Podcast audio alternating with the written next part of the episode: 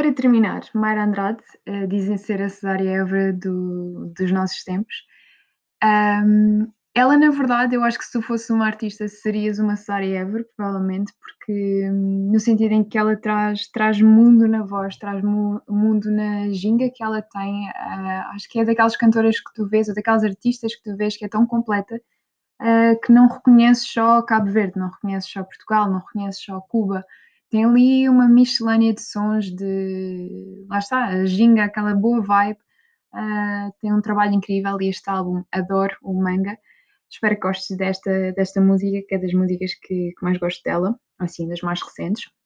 E, e que te traga sempre essa, essa energia tão contagiante que traz aos outros essa que vem de São Jorge, que não escolhi para, para, para aqui, mas que sabes que será sempre o hino quase da nossa amizade. E hum, trago-te então a Mayra uh, com a boa vinga dela, com a boa energia e com esta luz de viver este mundo na voz.